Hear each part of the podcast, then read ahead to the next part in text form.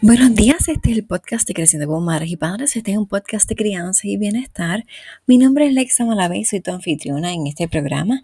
Bienvenida al episodio número 96.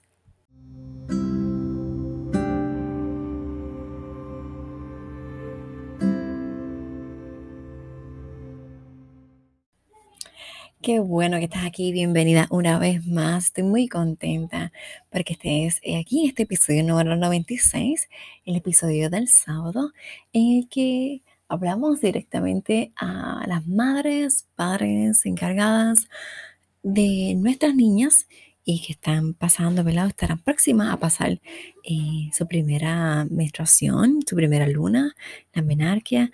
Así es que qué bueno que estás aquí. Bueno, pues vamos, y lo primero es lo primero. Antes de conectarnos para eh, recibir este conocimiento, vamos a tomarnos una respiración mutua, ¿verdad? Eh, juntos.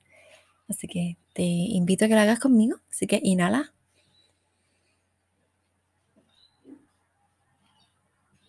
Exhala.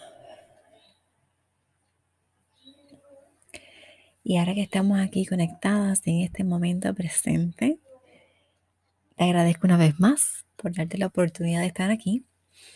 Y eh, esta conversación, bueno, acerca de acompañar a nuestras niñas, lo primero que tenemos que hacer, ya hablé eh, la vez anterior acerca de cómo me sentía en relación a, hablar acerca de este tema. Creo que estos sábados van a ser unos sábados bien abiertos, así que no te asustes si encuentras que los temas son un poco más fuertes, eh, ¿verdad? Es, estamos hablando eh, con honestidad, con sinceridad, con la verdad. Aquí no, no, hay, que, no hay tabús y, eso es lo más lindo. Antes de hablarle a tu hija acerca de la menstruación, hay que hablar acerca de, nuestro cuerpo, ¿verdad? Y también esto es un proceso para que también te vayas conociendo a ti misma. ¿Cómo vamos a ir haciéndolo? Pues mira, primero tenemos que, recordar cómo fue nuestra menstruación, nuestra primera menstruación, qué conocíamos, qué sabíamos y qué nos faltó. Y una vez que tengamos identificadas esas cosas, entonces de ahí podemos partir. Ah, entonces sanar ese momento, no sentirnos culpables, no culpabilizar a nuestras, las mujeres que estuvieron a nuestro alrededor para nada. Sin embargo, vamos entonces a hacerlo diferente si es que necesitamos hacerlo diferente. Y, y luego vamos a ir tomando nota de las cosas que vamos a hablar con nuestras niñas y lo que vamos a decir. Entonces, tenemos que empezar hablando sobre nuestras partes y nombrarlas por el nombre correcto. Así que vamos a nombrar primero, hoy vamos a hablar de la vulva y vamos a hablar de, la vulva porque no hay vagina, la vulva es lo externo y es, por definición, el conjunto de órganos sexuales externos de las hembras mamíferas. Y yo sé que le han dicho muchos nombres, pero el nombre correcto es la vulva y así como le vamos a llamar. ¿De qué se compone la vulva? Pues la vulva tiene el monte de Venus, los labios, los labios menores, los mayores, el clítoris, el orificio uretral, la abertura vaginal. Entonces vamos a ir, ya que los nombramos, vamos a ir diciendo eh, lo que es cada parte. Así que vamos a empezar por el monte de Venus. Y el monte de Venus es esa zona visible de la vulva, aquí como montículo. Está compuesto por tejido graso por dentro y por fuera. Lo reconoces porque es donde está el vello público, que es el que lo cubre. Ahora hablemos acerca de los labios externos e internos. Y los labios son pliegues de piel alrededor de la abertura vaginal. Los labios vaginales em, externos generalmente son carnosos y están cubiertos de vello púbico. Y los labios menores internos se encuentran dentro de los externos. Empiezan en el clítoris y terminan debajo de la abertura vaginal. Entonces, A menudo un labio es más largo que el otro y esos también varían de color desde el rosa hasta el tono marrón, lo cual es totalmente eh, normal. En muchas mujeres los labios internos son más grandes que los externos, igual esto también es normal.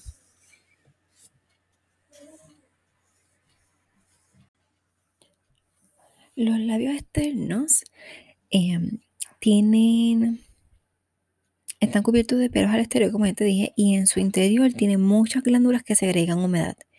Y los labios internos em, se unen adelante para formar el capuchón del clítoris y protegerlo.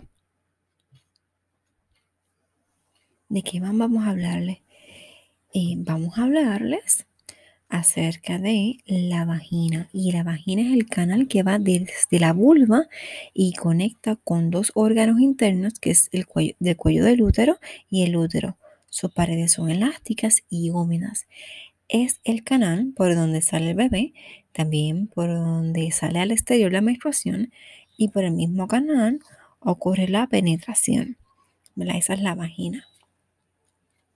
Si hablamos del clítoris, pues el clítoris es la parte que podemos observar en la punta de este órgano, porque me da el, clítoris es extremadamente largo. Y, em, el clítoris puede medir de 9 a 11 centímetros, así que lo que único que vemos es la punta y se llama glande. Está ubicado en la parte superior, donde se unen los labios vaginales, menores e internos, y varía de cada, eh, de mujer a mujer. Tiene 8.000 terminaciones nerviosas y su única función es placer. Lo único que, para lo único que está hecho el clítoris es para ofrecer placer. Vamos a hablar del orificio de la uretra. El orificio uretral, que también se encuentra en la zona de la vulva, es una pequeña apertura por donde sale el orín y está ubicado justo debajo del clítoris y sobre el orificio de la vagina. Algunas eh, mujeres pues no saben cuál es el orificio de la uretra y cuál es el de la vagina y es muy importante que con un espejo identifiquemos nuestras partes. Así que mamá, te toca buscarte un espejo y mirar todas las partes de tu vulva. Eso no es nada malo, todo lo contrario, es algo natural que tienes que hacer para conocerte. También. Esto es lo que tenemos que decir, ¿verdad? Acerca de, las partes de la vulva. Mencioné el clítoris, la uretra, los labios mayores, los labios menores, el orificio de la vagina y el monte de Venus. Es importante que nos conozcamos. porque es importante que nos conozcamos? Porque nos conocemos y nos amamos. Y, así sabemos, podemos evitar muchas cosas por desconocer.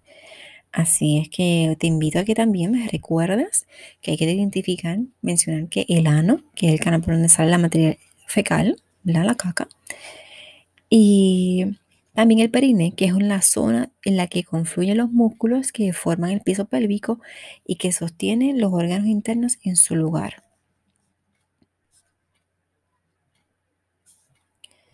Y yo creo que eso es prácticamente todo lo que quería mencionarte hoy acerca de, cómo hablarles a nuestras niñas de la anatomía femenina. Porque vamos a ir paso a paso, ¿verdad? Primero externo, después interno. Después vamos a hablarles de otras cosas como los senos, eh, la matriz y las tropas de uterinas, porque no le llamamos tropas de falopio y después te voy a explicar por qué.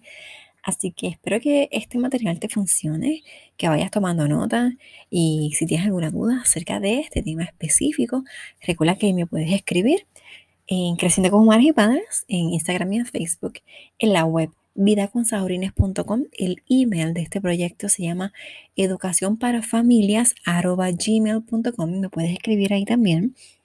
Eso es en el caso de que algún día Facebook e Instagram caigan. Tenemos una manera de comunicarnos que es por email.